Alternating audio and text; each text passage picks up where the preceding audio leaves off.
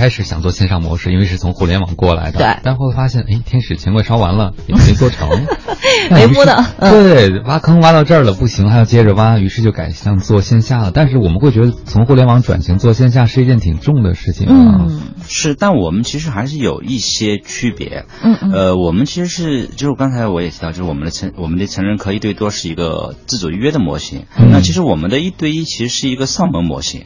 所以对我来说，我的线下店是一个体验店。所以我们所有的线下店都会在那个 shopping mall 里面。我们最早两个店呢，一个在杭州的西城广场，一个在北京的凯乐精品，就是一百多平的店铺。然后呢，我所有的一对一呢，都是做的上门这件事情，因为当时是这么考虑的。就一开始你们是 O to O 是吗？呃，可以这么理解，但是我们区别于 O to O 之间在于说，呃，可以在店面先去，嗯，在店面完成体验，完成一个预收费的动作。哦，也就是说，我们通过 app 你约到老师之后，我是先到店完成所有事情动作，然后再安排上门，而不是简单的说，哎，你就是一个呃上门的这样一个模型。嗯，上门后其实因为孩子教育，它其实还是要有一个信任度的一个概念，你不太可能说我随便网上拉个回来说给我孩子教钢琴啊、教古筝啊、教数学。而且人和人，特别是孩子和老师，还存在这个气场合不合呀，关系能不能处得来呀，适不适合在所以我们是你先可以到我店来免费试听，嗯，试听合适我们再做上门这件事情。因为嗯，没事，我我记得好像一开始的时候我听说了一件事情，就是在你们一开始就是说资金快烧完的时候，第一轮的时候发生了一个冲突，就是当时有一家长直接去你门店说，我就把钱拍这儿了，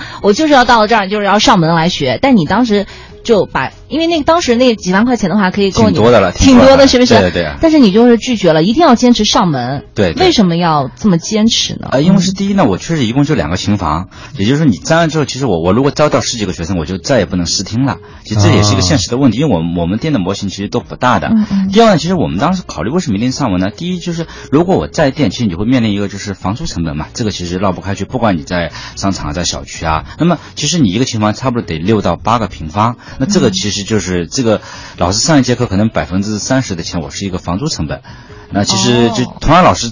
在这里做，可能它的成本就会，就等于说会被拿，比如说两百多块钱，可能就几十块钱就变成房租了，这可能是一个呃现状的问题。第二个问题呢是，我们其实更多考虑是一个什么呢？是呃那个叫呃上门这个交通问题，就跟就跟其实时间会变得不可控，因为孩子因为小嘛，一节课就四十五分钟，就家长如果你要确保这四十五分钟不迟到。那你基本上得找个一个小时或者怎么样，因为尤其像北京、上海这样的交通其实是很不可控的，所以就没了。对我们提出一个观点，就是别让孩子跟家长把时间浪费在路上。嗯，对对对。那这样，而且呢，就是因为而且因为你琴房你是排时间的嘛，如果你晚了十五分钟，可能孩子就没法学完这节课了，因为他就是还有等着。对对。但我其实到家，其实第一我们时间相对可控，第二呢，就算有些上下其实是不受影响的。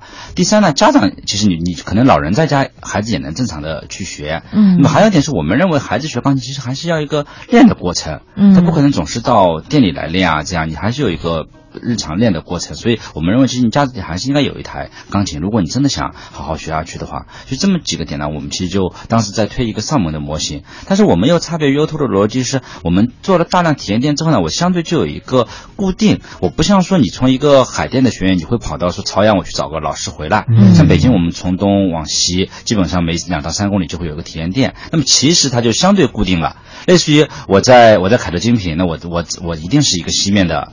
家长过来的，万寿路嘛，对对，我在我如果我在蓝色港湾或者我在呃，那一定是那个朝阳亮马桥周围的。如果我在通州万达，那一定是通州的。他不可能说海淀能跑到通州去做，所以我的老师其实就相对固定了。他不像那种传统的 O to O 模式，你可能是一个东头的单，你叫一个西头的老师过来，那老师时间全部会浪费在路上。所以我相对可以把老师聚集到一个范围之内，然后呢，甚至逐渐集中到一个小区。那么到一个小区之后，其实我就。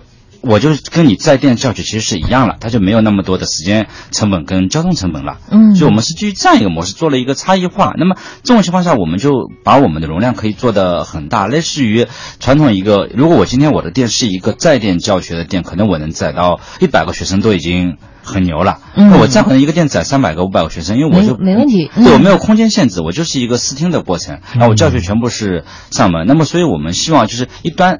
给家长家长一个更好的体验。嗯但是呢，呃，另外一段我们可以给老师相对更高的一个收入。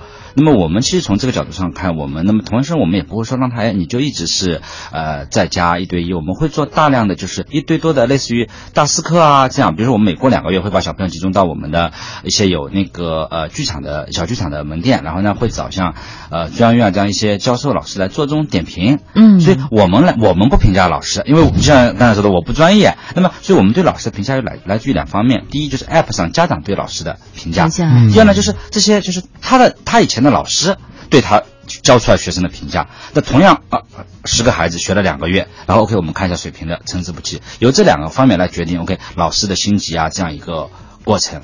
就我们其实没把自己放到一个评价者的位置去，我们你们就是负责运营。对对，我对我们让真正专业的人来评价这件事情，嗯所以这样我们其实差异化了，就是呃传统的银行这个模型。嗯，所以这样专业的人做专业的事儿哈，每一个环节都有专业的人来把关。对，但是我觉得周总这样说完以后啊，其实我觉得很多的传统行业是不是都可以来借鉴这样的一种模式做想到最？开始牛头特别火的时候，就有一个上门做呃美容服务的那么一个人，他就说，他说是没有中间环节了，然后那个钱都归我自己了。嗯但是我去一趟和回来一趟，我路上花的时间可能三四个小时，我在店里确实挣的没有自己接单多，但我三四个小时可以都在挣钱，对对不对对？我没有嗯。路上的成本。嗯，对，所以我们我们还是把这个路的成本把它降到了一个最低的范围，嗯。就相对来说你是在我们店就上近选择。就近选择这样一个范围，这样就会好很多。对，你节省了双方的这个交通成本，对不对？对对。老师也是相对在这个范围之内，然后家长也是在这个范围之内。所以你看，单从交通这样的一个小小的点去入手的话，其实你就已经区别出来了，跟其他那个行同领域的就区别开了很多。嗯。对，以前都属于小区嘛，我就是就近嘛。但你单小区有个问题，就是我又老师的你又没法找到，可能就是一个又是一个老师，又变成一个就近的老师的问题，嗯你又没法找到一个好的老师。像我现在可能一个老师，你只要学院相对就近就可以了。嗯，哎，你有没有发现，又在证明这天使和魔鬼都在细节里？这模式大家听着都特别心潮澎湃，但真正影响模式执行的，可能就就是小最后公里细节最后两公里。而且你听周总那样说完以后，你会觉得说，哦，其实就是这么个道理，。关键是你有？我要想也有人投资。